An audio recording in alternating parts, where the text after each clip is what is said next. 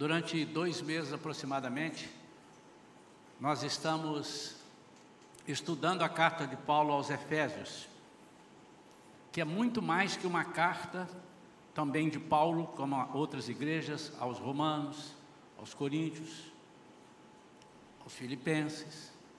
Essa carta é tida como um tratado do Evangelho.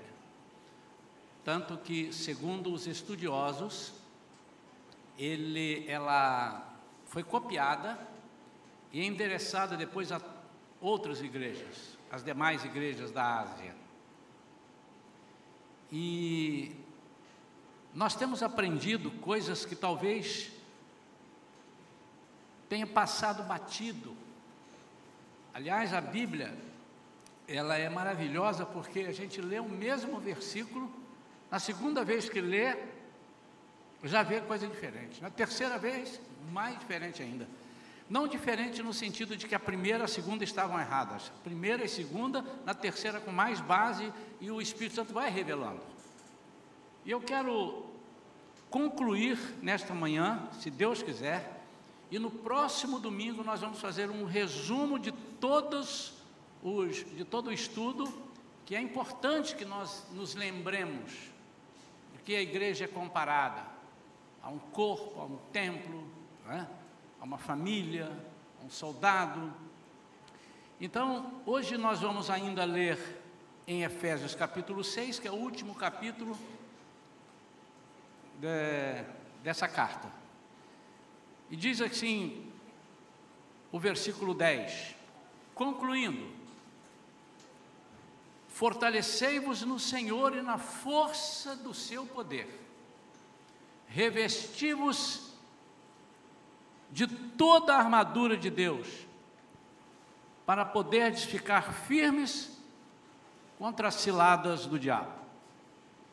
Porquanto nossa luta não é contra seres humanos, e sim contra principados e potestades. Notem aqui, irmãos, que ele diz que a nossa luta não é só contra seres humanos, ele diz que não é contra seres humanos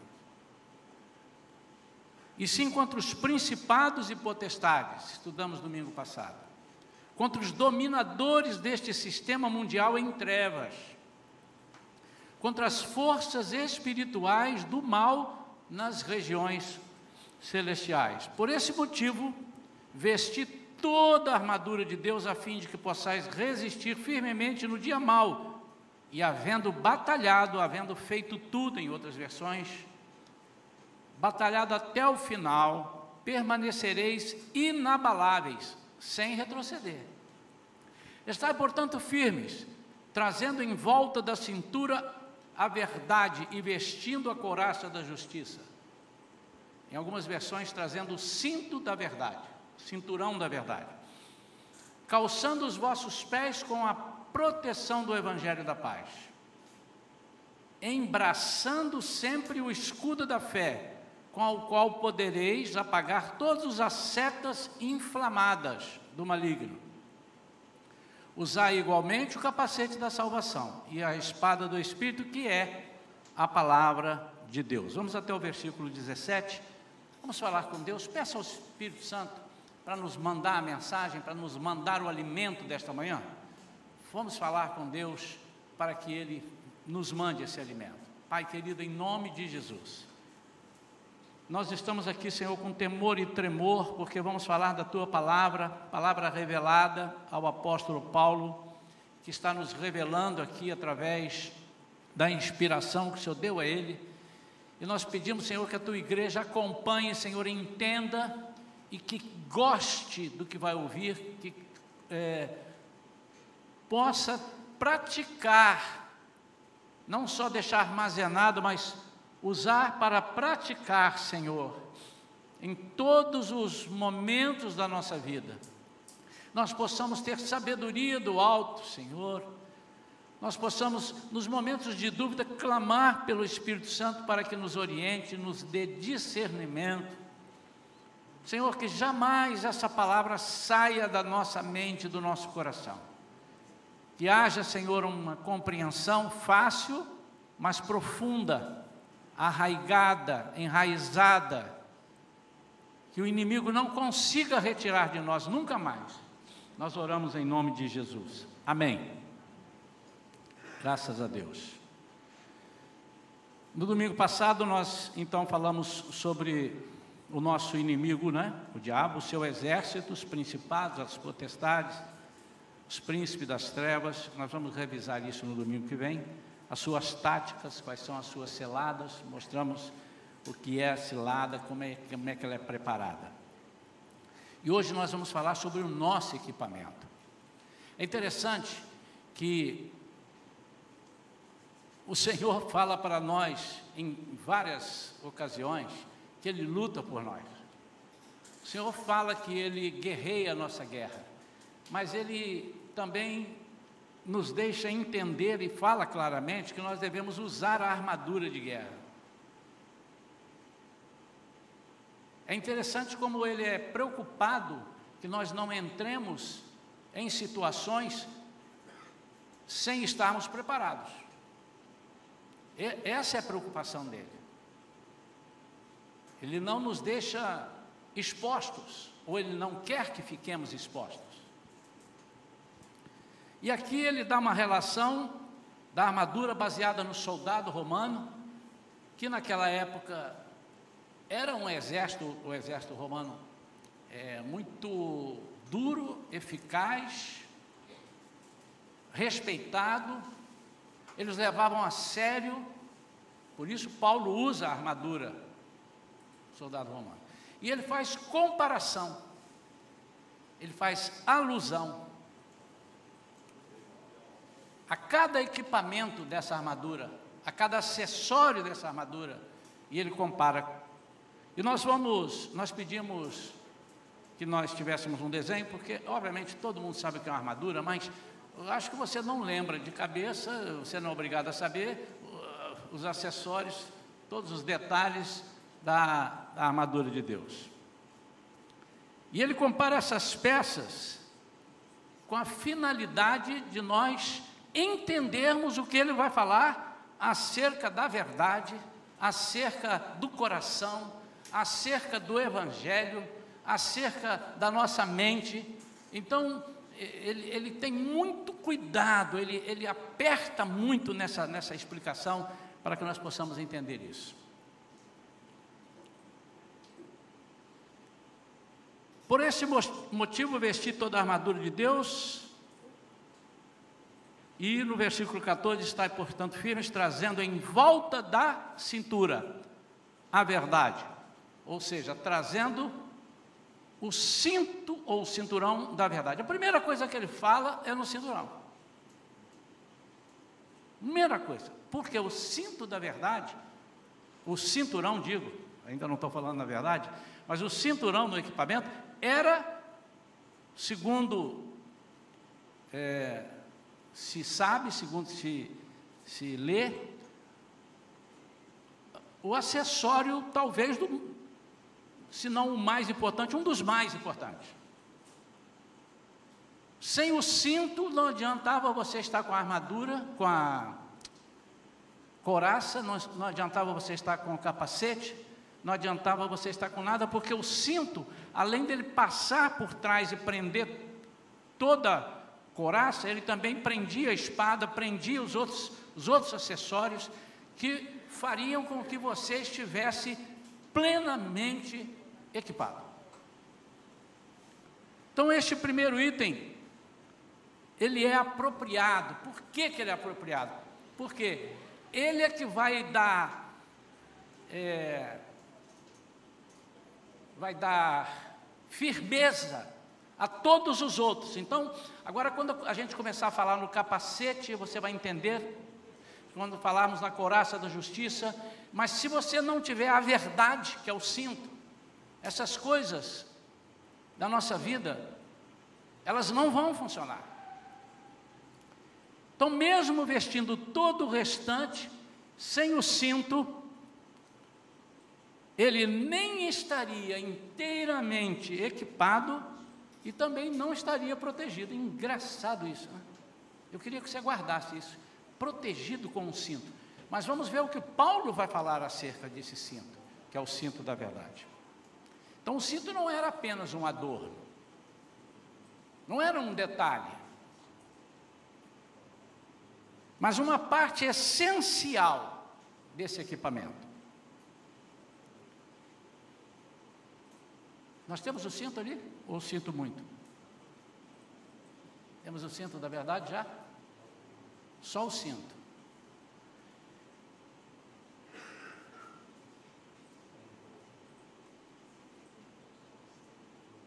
Coloca toda a armadura para mim, por favor.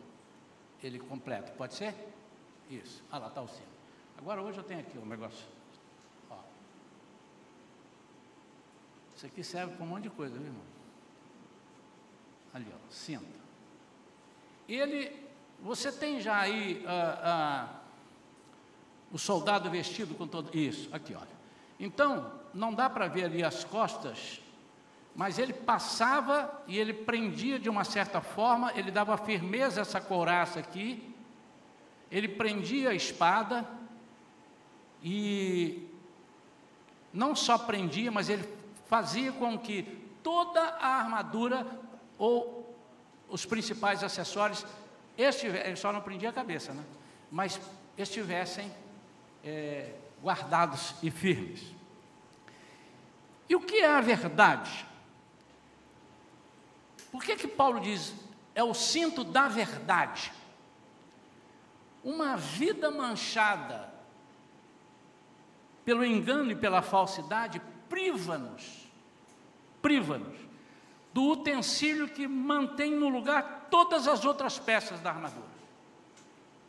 Então, se nós não somos um cristão verdadeiramente convertido, e se nós não usamos a verdade na nossa vida, não adianta eu tentar me proteger com o capacete, não, não adianta eu tentar me proteger com a coraça. Veja o que, que a falta da verdade pode ocasionar em nós com relação a estarmos desprotegidos e às vezes pensando que estamos seguros. Agora, a verdade não é apenas a pessoa falar verdade, falar mentira. É a verdade que ele está vivendo o Evangelho. Quanto você entende isso? Quando Jesus disse, Eu sou o caminho, eu sou a verdade, ele não está dizendo, Eu sou uma pessoa que fala a verdade e não fala mentira. Ele não estava dizendo isso, embora também estivesse embutido aí. Ele está dizendo assim: Eu sou aquilo que vocês estão procurando e não acham nunca, que é a verdade. Vocês estão em busca de uma coisa, e muitas vezes nós erramos, porque nós estamos em busca da verdade, não achamos a verdade, achamos que estamos achando a verdade.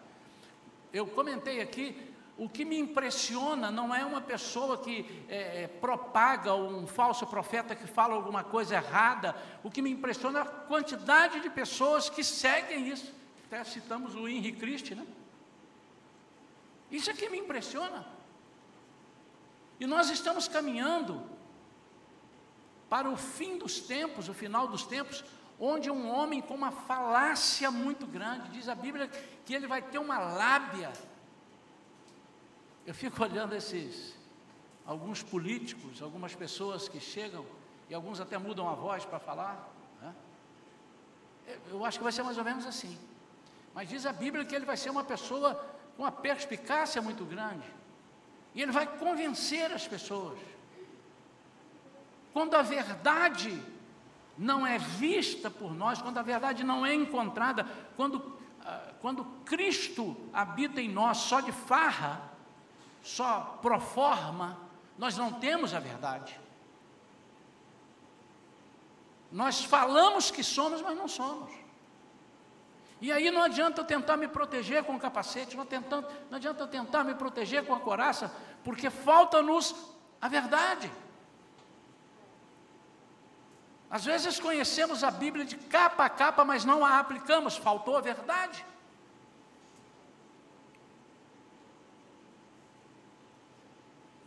Tinha um, um personagem, um dos programas de humor, de, de humor, e o nome dele era Justo, era o Justo Veríssimo. E o que ele falava era totalmente injusto. Ele só pregava a injustiça. Ele só fazia as coisas que era justo para ele. Quantos lembram disso, né? E o nome foi dado de propósito por justo, justo veríssimo. E às vezes nós somos assim, amados, não estamos preocupados com que a falta dessa verdade que é Cristo, ele disse: então eu sou a verdade. Se ele não estiver verdadeiramente reinando em nós, não adianta nos protegermos com mais nada, porque falta-nos o cinto dessa verdade. Aqui está uma das explicações por que, que o capítulo 6, que fala do soldado, começa com pais e filhos, servos e senhores. É o nosso campo de treinamento.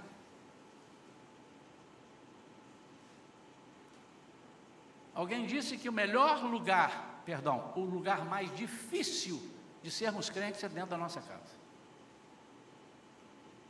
Alguém concorda com essa palavra? É não é? Porque primeiro que ali eu não estou fiscalizado por ninguém, ali eu mando.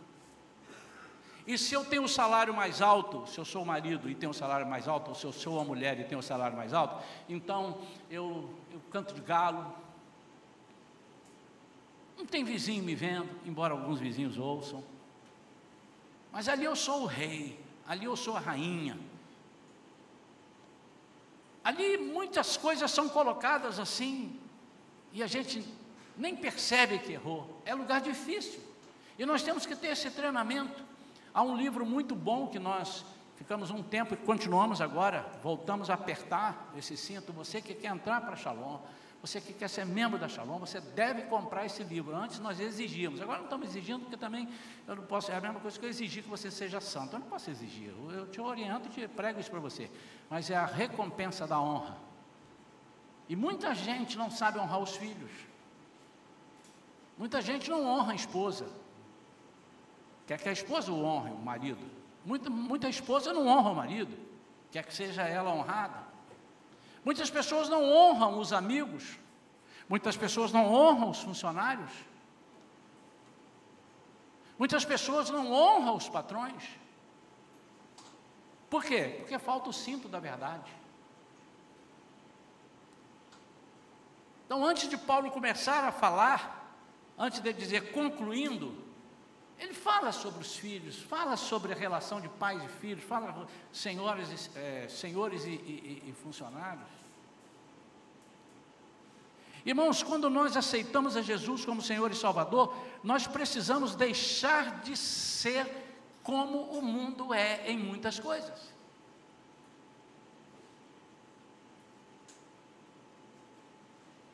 Eu sou de um tempo, e não é muito tempo, isso não tem muito tempo não, irmãos. Eu sou de um tempo que o meu patrão falava assim: Isaías, tem lá na sua igreja alguém para você me indicar? E recentemente eu ouvi: olha, só não quero crente. Por que mudou? Eu sou de um tempo em que eu entrava nas imigrações fazendo missões e cheguei em plena guerra do Golfo e tinha, o pastor de lá me ligou dizendo Rapaz, você tenha muito cuidado, agora não dá mais para cancelar. Está um rigor incrível na entrada dos Estados Unidos. Com cães farejadores, eles vão te perguntar tudo. Eu não tinha nada de errado, mas eu, a gente fica preocupado. Primeiro que eu não falava inglês, hoje eu falo muito mais. Comparado ao que eu falava, eu falo. É verdade. E quando eu cheguei, ninguém me orientou aquilo. Ninguém. Eu entrei e veio um homem com um, um, um cachorro, ainda bem que era um pastor, né? E veio o pastor alemão, que é pastor, irmãos. Podia ser um Rottweiler, né? Então ele veio com aquele cão e se aproximou, e eu disse para ele que eu era cantor evangélico. Preste atenção, I am gospel singer. Arrebentei em Tati. Em Pereira. Ele disse, oh! Ele parou, eles estavam ali.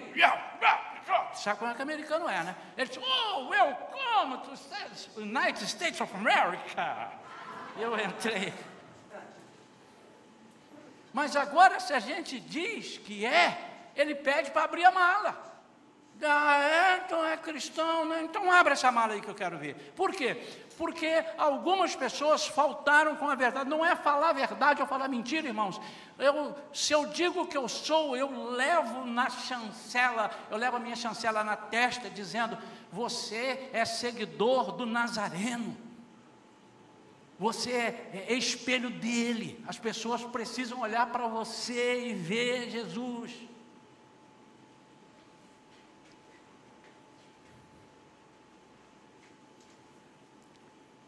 Amém ou não amém?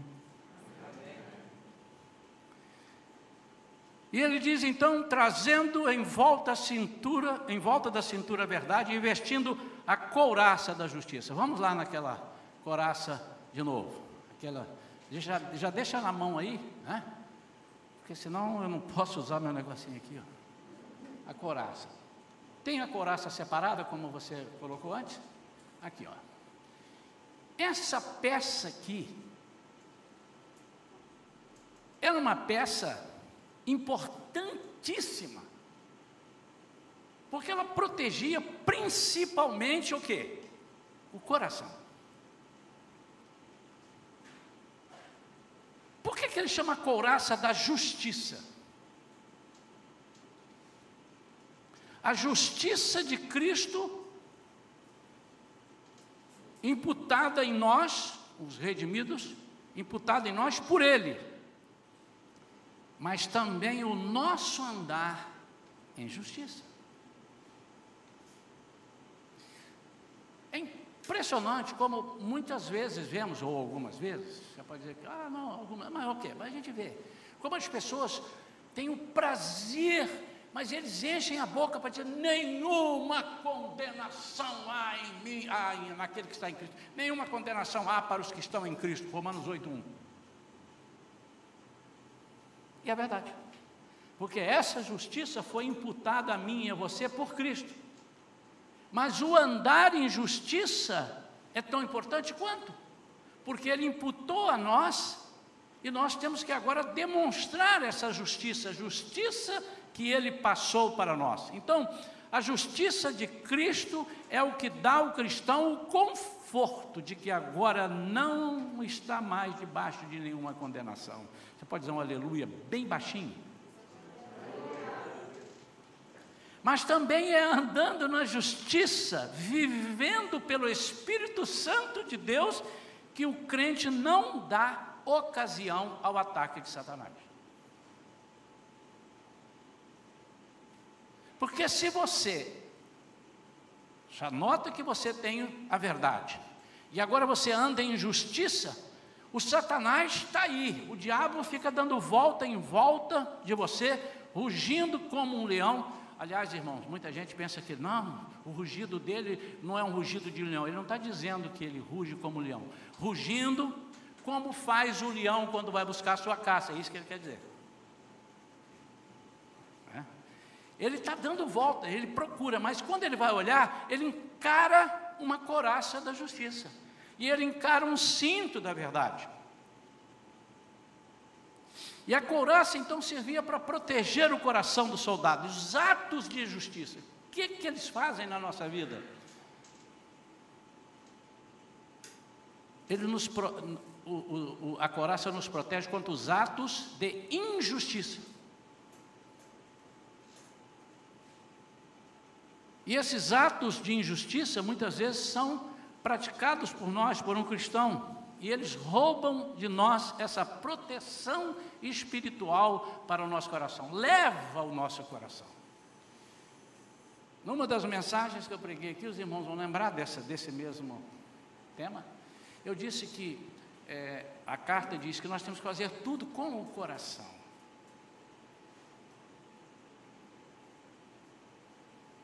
Fazer tudo com amor. E fazer com amor é fazer com o coração. É colocar o coração em tudo. Se você foi chamado para servir ali na cantina, servir um cafezinho, aliás, hoje tem ali, amém ou não amém? amém. Você fez com o coração? Ou você fez a medida de qualquer jeito, colocou lá, não é que você errou na medida, não.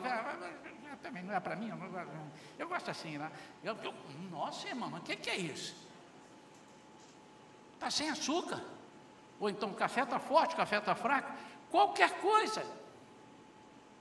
Tudo que nós vamos fazer tem que ser em amor. Inclusive chamar a atenção das pessoas. Nós temos que fazer em amor. Hebreus 13, 9. Tiago 4, 8. E primeira carta de João 3, 19. Nós vamos ver isso aqui, eu quero ler. Hebreus 13, 9. Não vos deixeis influenciar pelas várias doutrinas heréticas de heresia porque o mais importante é fortalecer o coração pela graça e não por alimentos cerimoniais, os quais não podem produzir qualquer benefício real para aqueles que neles confiam. Em Tiago 4, versículo 8 diz: Achegai-vos a Deus e Ele acolherá a todos vós, pecadores. Limpai as vossas mãos, e vós que tendes a mente dividida pelas paixões, purificai o coração. 1 João, capítulo 3. Desta forma saberemos que somos da verdade. Somos o que? Da verdade. Notem alguma coisa nessa frase aí, até verdade. O que, é que vocês estão notando de diferente nessa frase aí? Hein? Tem alguma coisa na ortografia ali, hein? Verdade com V maiúsculo. Ele está falando de Jesus, irmão. Ele não está falando de uma verdade contrária de mentira. Que eu quero dizer que Jesus é isso também, mas é o caminho. Ele é, ele é o caminho verdadeiro, não aquele que as pessoas fingiam que era. Ele é o sacrifício verdadeiro, e não o sacrifício do, do, do, do animal. Dessa forma, saberemos que somos da verdade e acalmaremos o nosso coração na presença dEle. 20. Pois se o coração nos condena, Deus é maior que o nosso coração. Que que é isso? Que coisa linda.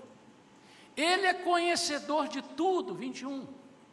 Portanto, amados, se o nosso coração não nos condena, então nós temos coragem diante de Deus.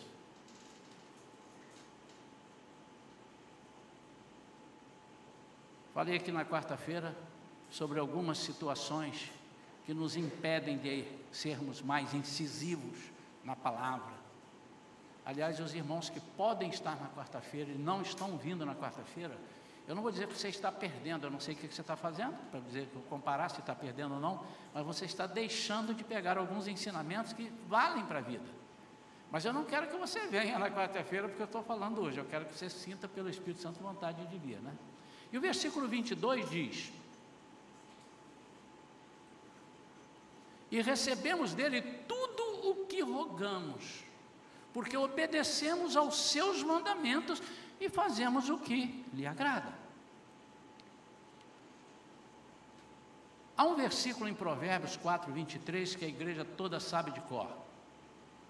Acima de tudo, o que se deve guardar ou preservar, guarda o íntimo da razão, guarda o seu coração. Eu não gosto dessa versão, eu gosto dessa aqui. Ó de tudo que se deve guardar, guarde bem o seu coração, porque dele procedem as fontes da vida.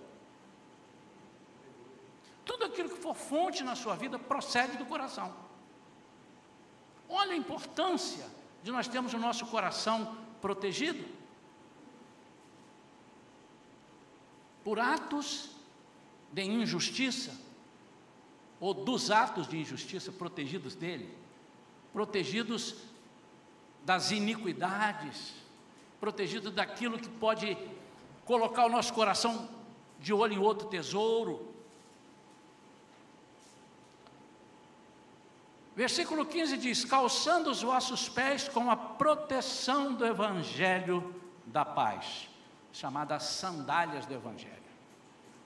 Durante um tempo eu ficava pensando, como é que é esse negócio da sandália do Evangelho? Ah, a sandália para calçar e ir embora pregando o Evangelho e voltar. É, pode ser também, mas é muito mais profundo que isso. se nós entendermos como é que era a sandália do romano. Temos aí a sandália do romano? Eu não sei se você vai conseguir ver ali, ó. Debaixo da sola são pregos. Obviamente não é um prego desse tamanho, senão ele fincava no chão. Eu não posso ir, não, eu estou fincado aqui. Mas os preguinhos para dar firmeza.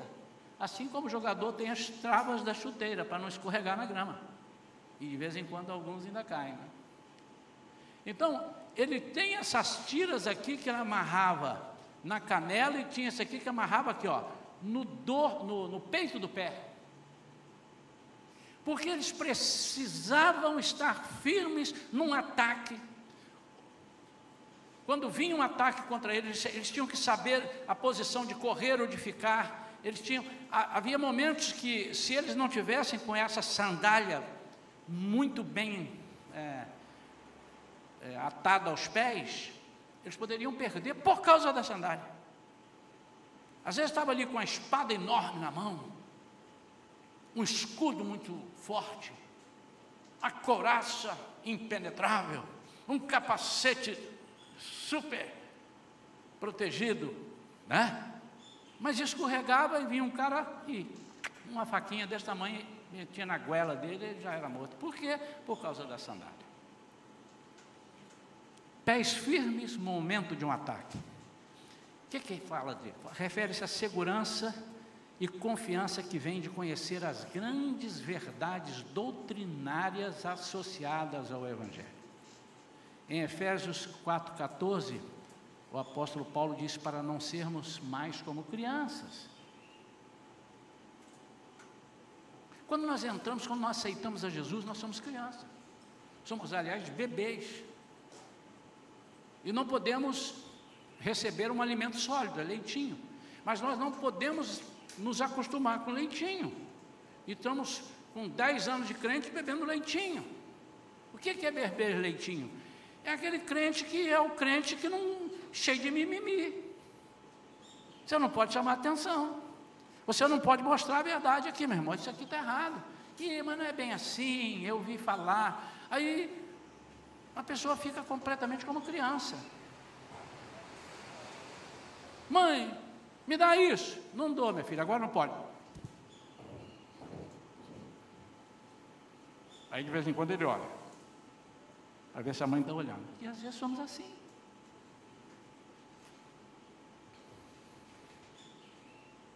Preparados, a Bíblia diz, para responder a qualquer pessoa que nos questionar quanto à esperança que há em nós. 1 Pedro 3,15, esse versículo eu gosto. 1 Pedro, primeira carta do apóstolo Pedro, capítulo 3, versículo 15. Antes, reverenciai a Cristo como Senhor em vosso coração, estando sempre preparados para responder a qualquer pessoa que vos questionar quanto à esperança que há em vós. Nós temos que estar preparados. Você sabe dizer, se alguém dizer, por que, que você é crente? Eu sei que muitos dão a resposta, porque eu vou para o céu. Mas como é que é o céu? Domingo nós falamos aqui um pouco sobre o céu, né? Ou dois domingos atrás. Mas isso é muito pouco. Isso é muito pouco. Eu sou cristão primeiro porque eu acreditei no programa de vida dele.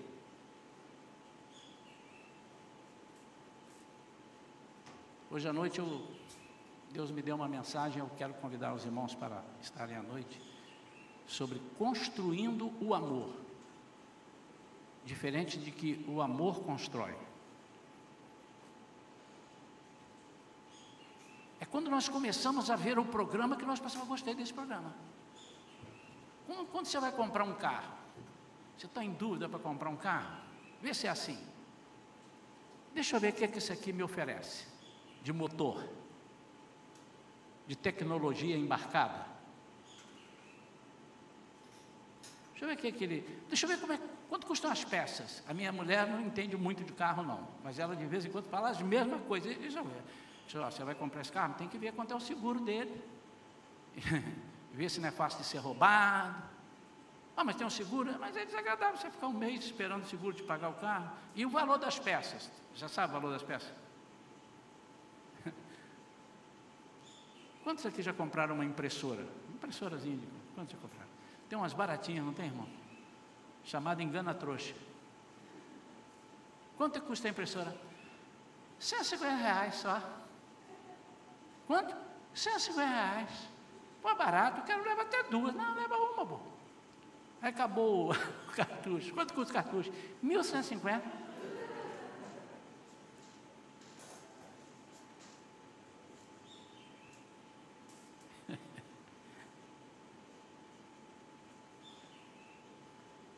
Nós temos que estar preparados para responder qual é o programa, por que, que você. Porque quando nós estamos calçados com as sandálias do jeito que o, soldado romano calçava, olha só, não é qualquer pessoa que me tira do caminho, não. E, e para tirar vai, vai, ter que depender de mim. E como é, que eu, como é que eu saio do caminho? Eu tiro a sandália. E às vezes nós estamos andando descalços porque está mais confortável. É ou não é? Pode falar. Eu tenho uma filha, ela não está aqui não. Quando ia ao casamento, assim, acabou a cerimônia, ela arrancava o sapato e ficava correndo com a irmã para lá e para cá. Era mais confortável. Então, às vezes, nós arrancamos as sandálias. Fica confortável? Ah, fica, fica. Mas às vezes você pisa num prego. E se o prego estiver enferrujado, é amado. Hum, injeção antitetânica, tem esse trem ainda? Tem, né? Tem, né? Eu, toda vez que eu falo de medicina, eu olho ali para os médicos, eles fazem assim com a cabeça. Quando eles não fazem assim, eu fico quieto e falo assim, dei fora. e com isso eu estou fazendo meu curso de medicina. Agora nós vamos falar, embraçando, versículo 16, sempre o escudo da fé. Embraçando o escudo da fé. Eu gosto dessa palavra, embraçando. Não é abraçando, viu? É embraçando, é metendo o braço no escudo da fé, com o qual podereis apagar todas as setas inflamadas do maligno. Vocês já viram aquele filme que na ponta da seta, na ponta da flecha, tinha uma estopa, uma coisa assim, cheia de, de, de sei lá, um, é veneno, mas ele tinha um negócio para botar o, o, fogo, né? Para o fogo não apagar, porque não é igual fogo. É acende a, a, a velhinha do bolo do, aniversário, já apagou. Né? Mas aquela que mandava a flecha ali, pum, batia na pessoa, onde batesse numa casa e tal, ele incendiava. As setas do maligno que às vezes nos fazem cócegas, mas as setas que incendeiam a nossa vida e arrasam com a nossa família, a nossa casa. Uma setinha. Por quê? Porque você deu brecha. Mas se você está embraçando o escudo da fé, e esse escudo da fé, ele não era reto, ele era oblongo, que eles chamam, acho que é oblongo, né? Ele era assim, ó. Olha lá. Ele tinha um metro e vinte de comprimento por 75 centímetros de largura. Qual é a finalidade? Era proteger todo o corpo. Mas já tem a coraça da justiça. Só que isso daí era usado pela infantaria pesada do exército de Roma. Então ele era, ele tinha um material que ele era talvez mais forte para esse tipo de seta. Há coisas que nós precisamos de ter muita fé.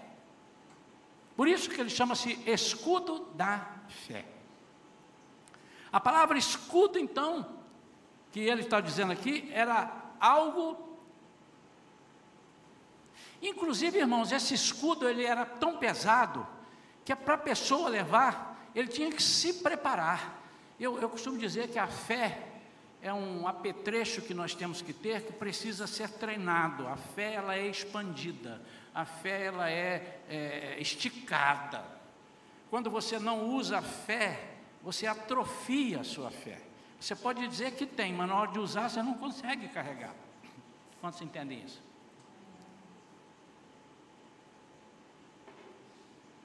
E ele, ao proteger tudo, ele evitava que essa flecha, os dardos inflamados, ou as flechas, ou as setas inflamadas, entrasse por alguma, alguma parte do seu corpo, a não ser que você virasse de, de costas. Ninguém vai lutar de costas, né?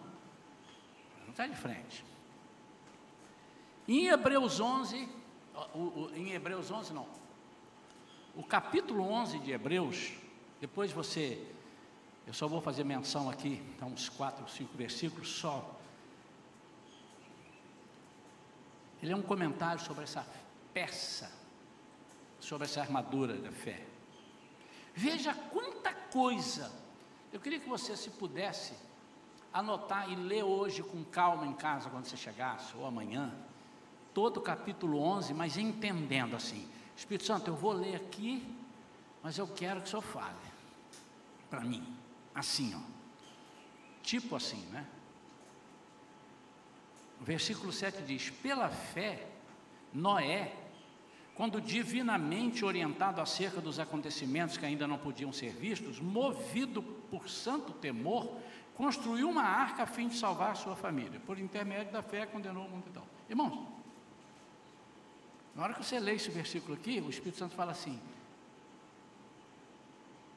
pela fé, ou seja, ele usando o escudo da fé, que a fé é um escudo, ele não ouviu, disse assim, velho maluco, você esqueceu? Esqueci de quê? Nunca choveu aqui. Nunca choveu. E ele estava pregando que ia vir uma chuva que ia inundar tudo. Irmãos, como é difícil nós orarmos por uma pessoa, às vezes, eu já orei várias vezes por alguém e falava assim, irmão, qual é o problema? Isso assim, vamos orar. E você crê, creio, creio. Pá, orado, dava o meu sangue ali, a minha fé, quando acabava de orar, a pessoa disse, é pastor, mas tem que ver também, é o seguinte, que isso assim, assim, falava do problema, meu irmão, eu acabei de orar. Você já quer a resposta agora? É, mas vamos orar de novo, vamos orar. Senhor, é verdade, Senhor, muito obrigado, perdão, Senhor, e tal. Acabava de orar. Mas será mesmo, pastor? É muito difícil. É muito difícil. Agora imagina você fazer por você. Porque para os outros parece que é mais fácil, né? Mas se você tiver, você orar por alguém que está com Covid, que daqui a pouco na hora da oração, nós temos uns pedidos aqui, vamos orar. Você está com Covid, orar por uma pessoa por você, você ora com fé. Mas se você tiver com Covid, já é diferente. Aí você começa a ouvir, é, mas fulano morreu. É, mas ciclano morreu. É, mas não sei o quê.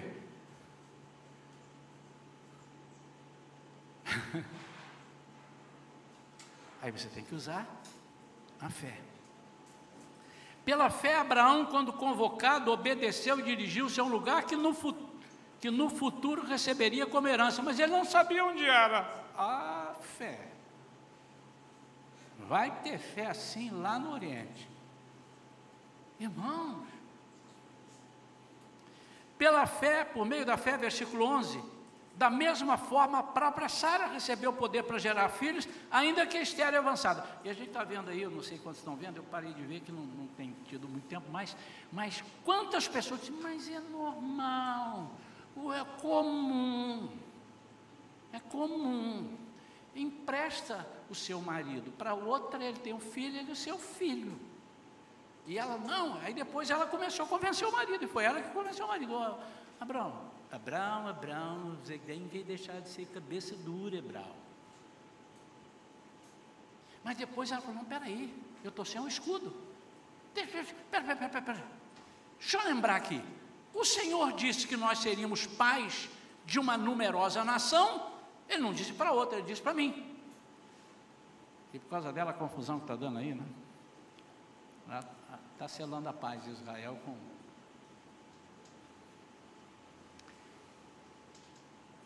Versículo.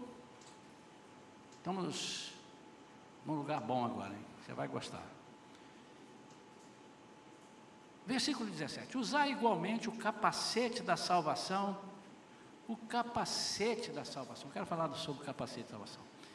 É para proteger a cabeça e o cérebro. Nós sabemos disso. Tal como as sandálias, ele sinaliza sobre a absorção da doutrina genuína, para que os nossos olhos não sejam cegados, para que os nossos ouvidos não sejam endurecidos e a nossa mente não seja confundida pelos ataques do mundo. Sabe onde é o campo de batalha de Satanás? Quanto sabe? Na sua vida, na sua vida e na minha. Onde é o campo de batalha? Faz com a mão. Se ele convencer você, já era. Por isso, irmãos, que o Evangelho tem que nos convencer.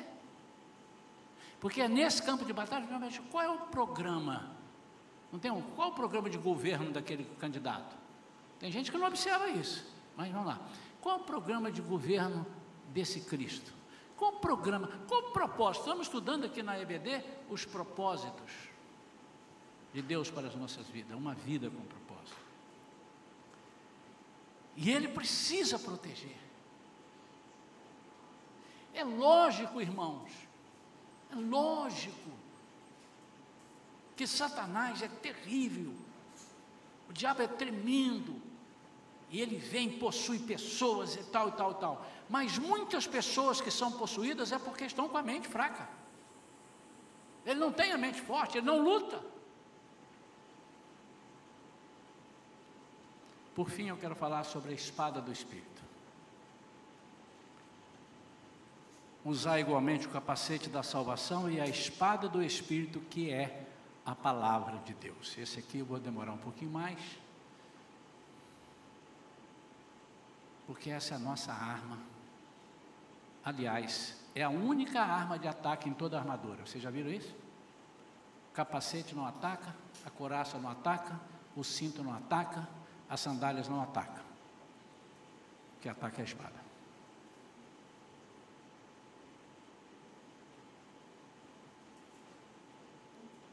Todas as outras são defensivas, essa é ofensiva.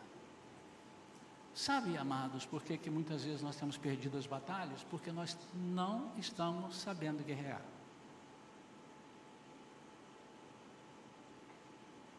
Vira e mexe, nós entramos no jogo do inimigo. E aliás, tem certos jogos que ele domina, ele é campeão. E a gente quer lutar com o camarada. Imagine se Golias, isso é uma alusão a isso que eu estou falando. É uma comparação, é uma analogia. Imagina se Golias, perdão, se Davi fosse lutar com Golias com as armas de Golias. Quais armas de Golias? Espada, escudo. Imagine, ele, Saul quis que ele lutasse. Não, mas ele, ele lutou com a arma que Golias não conhecia. A palavra de Deus, a palavra do Espírito, a espada do Espírito. Saber usar a defesa é muito importante, irmão. Não adianta você ir para a guerra também com uma espada poderosa. Não adianta você evangelizar com a espada do Espírito aí, entra numa boate, eu vou evangelizar, eu vou entrar dentro da boate, todo mundo nu lá, porque eu tenho a espada do Espírito, eu sou. É, mas o seu coração está desprotegido, a sua cabeça está desprotegida, o seu pé está desprotegido, e na primeira lábia que te jogar, a espada vai para o chão. Amém ou não amém? Não adianta nada você tentar entrar num lugar para salvar o mundo se você, além da espada do Espírito, não estiver vestido, porque você vai levar flechada, vai levar cacetada na cabeça, ou seja, bombardeios de doutrinas. Quantos crentes estão desviando por bombardeio na cabeça, estão sem o capacete, estão sem o cinto da verdade? Quantas pessoas que estavam bem, começaram bem, estavam firmes, estavam dando frutos, irmãos e veio uma palavra boba, veio alguém, um amigo influente, uma amiga influente, alguém, e levou o coração da pessoa para outro lugar. Eu não consigo conceber coisas claras.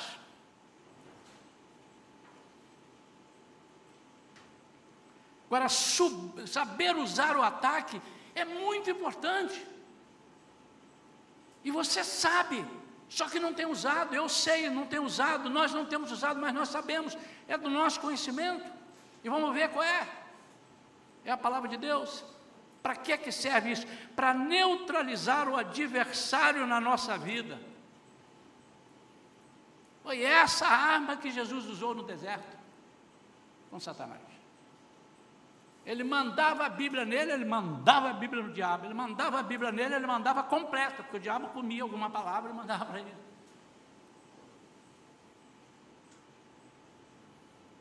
É saber usar, é saber usar o está escrito.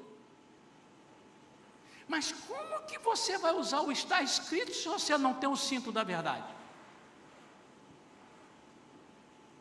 Você vai levar o contra-vapor. Mas quando você diz está escrito, o mundo espiritual pega aquela tua palavra e manda como flecha, não a do maligno, mas a flecha de Deus, a espada de dois gumes que separa medulas, é, entra e, e, separa espírito e alma, vai até as medulas e, e faz um arraso. E eu quero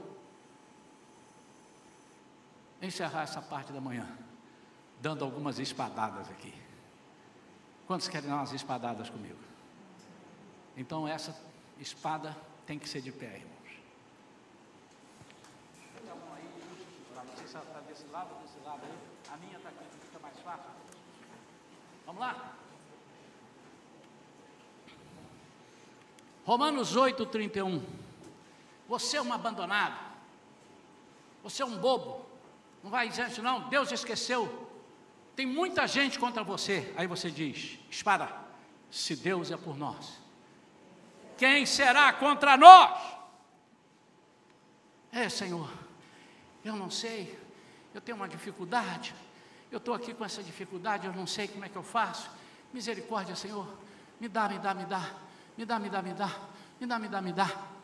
Aí o Senhor disse assim: rapaz, você não está enxergando a maior dádiva que eu te, eu te dei, 2 Coríntios 9, 10, a minha graça te basta, porque o meu poder se aperfeiçoa na fraqueza. Quando estou fraco, então eu sou forte.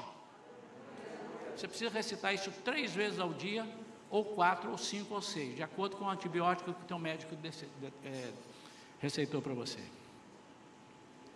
Eu não sei o que está acontecendo. Eu estava tão bem, eu estava tão feliz. O que, que houve, irmão? Irmão estava tão alegre. A irmã estava vindo, eu não sei, pastor. Já me disseram, me disseram que me, eu, eu, eu, tenho um passarinho, sabe, pastor? O passarinho canta e o passarinho ficou doente. Eu já não sei mais o que, que eu quero da vida. Pastor, eu fui lá para um concurso, eu passei em terceiro lugar. Que bom, irmão. Pois é, mas agora está um boato, um boato, não tem nada, não, é um boato que eh, vão mandar 50% embora. E eu não sei, sabe, pastor? Filipenses 4, 13. Irmão, se você vai embora, Deus vai te dar outro emprego. Se não, não vai, não, então, eu posso ser desempregado, eu posso ser empregado. Eu posso ser bonito, eu posso ser feio. Eu posso ser rico, eu posso ser pobre. Eu não vou, isso quer dizer o seguinte: eu não vou mudar a minha verdade. Ninguém vai me comprar, porque eu posso todas as coisas naquele que me fortalece. Amém ou não amém? Mais três espadadas. É, eu não sei, eu comecei bem. É, começou, irmão, o que é que houve? Sei, eu acho que Deus desistiu de mim. Aí quando você começa a ouvir o diabo falando isso, você diz Filipenses 1,6 para ele, tendo por certo isto mesmo, que aquele que em vós começou a boa obra, a aperfeiçoará até o dia de Cristo Jesus. Você está sendo aperfeiçoado. Você precisa olhar para trás e ver como é que você está melhor que ontem. Quantos aqui conseguem ver isso aqui? Da onde você veio e onde você está, hein? Alô? Alô? Hein?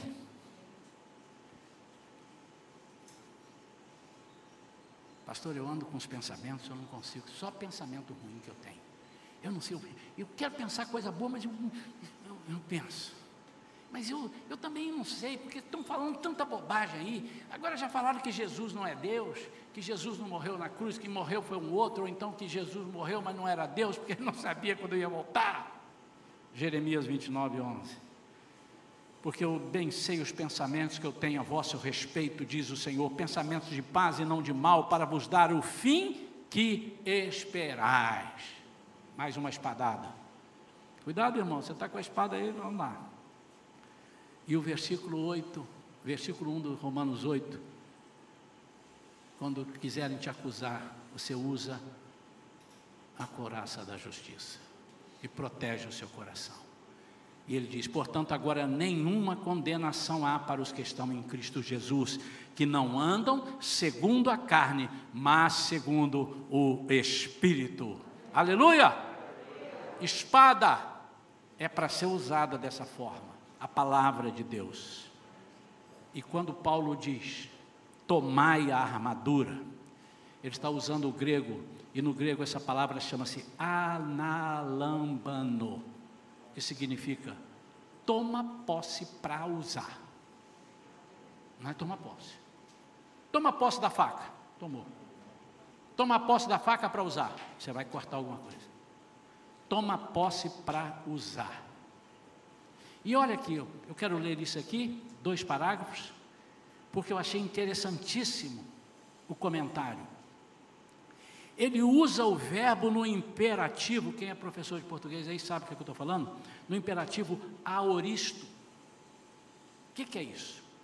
Aoristo é um tempo verbal existente nas línguas indo-europeias, como o grego, e aoristo em grego significa sem limite. Numa tradução mais livre, significa indefinido ou indeterminado. O aorista indica uma ação verbal ou acontecimento sem definir absolutamente o seu tempo de duração. Então é em todo o tempo, irmão. Palavra de Deus diz assim: espada na mão e fura esse inimigo. Portanto, o cristão deve tomar e colocar toda a armadura de Deus de uma vez por todas de uma vez por todas. A armadura não é só para tempo de guerra, para nós. Para nós, a armadura é tempo todo, no imperativo, no aoristo. Quero orar pela sua vida. Quero oferecer a oportunidade, tanto aqui dentro quanto os que estão lá fora, de receberem agora uma unção especial Note que eu não estou te chamando aqui agora para você confessar os pecados, você pode vir confessando, obviamente, se você os tem, você confessa, mas eu quero orar por você por uma unção especial. Essa unção especial é uma armadura de Deus. Quem sabe, meu amado, você pegou um capacete que nem era seu, como Davi estava pegando o de Saul. Quem sabe você está com a espada que não é sua, mas Deus preparou uma espada para você, Ele preparou a sua coraça, as suas sandálias têm o seu número, se é 40, é 40, é 38, é 38. Ele vai te dar isso, é uma unção especial. Eu quero orar nesta manhã para que você, ao sair daqui hoje, você não seja mais alcançado, atingido. Agora você vai entender esse versículo do Salmo 91. Mil cairão ao teu lado dez mil à tua direita, e tu não serás atingido. É nesse aspecto, irmão. O seu coração vai ficar imutável. Quantos entenderam isso? Você vai ver crente sair da igreja, você vai ver gente apostatar, mas você vai ficar firme olhando o autor e consumador da fé. Eu quero orar por uma unção especial nessa manhã, para você ter essa coragem.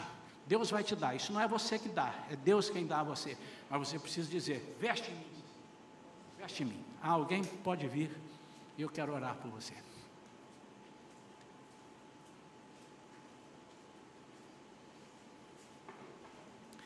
Essa unção especial da armadura tem a ver com as lutas. Pastor, mas eu não tenho tido luta. Você precisa todo o tempo. Por isso que eu achei importante aqui. O aoristo. É todo o tempo. Você não está, mas pode estar amanhã. E pode ser que não dê tempo de você vestir as sandálias ou calça, eh, vestir o capacete. Em nome de Jesus. Quero orar. Eu quero que você ponha a mão, uma mão na sua cintura, simbolizando o cinto. Segura no cinto. Se você está de cinto. Se você não tem, é como se tivesse. Nessa cinta, você sabe onde bota o seu cinto. Tá? A mulher bota o cinto um pouco mais em cima, então, o cinto. Eu quero que você agora sinalize o cinto na sua vida. E a outra mão, o coração.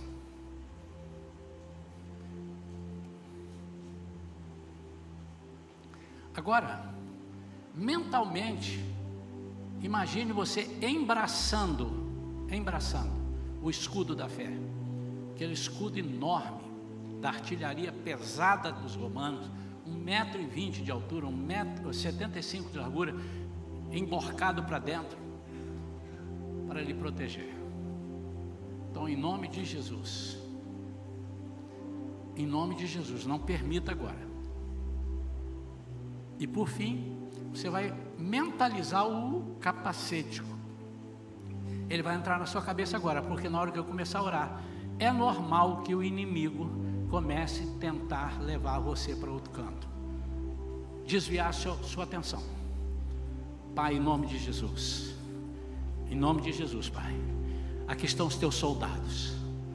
Senhor, eles estão recebendo agora uma unção especial. Eu não sei, Senhor, que que eles vão, onde eles vão usar essa armadura, em que guerra. Eu não sei se é na família. Eu não sei se é no trabalho. Eu não sei se é na vizinhança. Eu não sei onde é. Eu não sei se eles vão atacar ou se eles vão ser atacados. Isso é o Senhor quem vai dizer. Mas em nome de Jesus, Pai, eu peço agora uma unção especial, uma armadura especial na vida deles, em nome de Jesus. Eu peço agora, Pai, que o Senhor toque cada coração, cada mente, e que a verdade esteja atada em suas cinturas, para proteger todo o restante da armadura. Senhor, o inimigo, a partir de hoje, não vai conseguir enfrentá-los, porque o inimigo vai olhar e vai ver que eles estão muito bem preparados. Senhor, que eles usem bastante essa armadura, que eles se protejam a ponto, Senhor, do inimigo ficar envergonhado de estar tanto paulado no mesmo lugar. Em nome de Jesus, sara as feridas internas, Pai.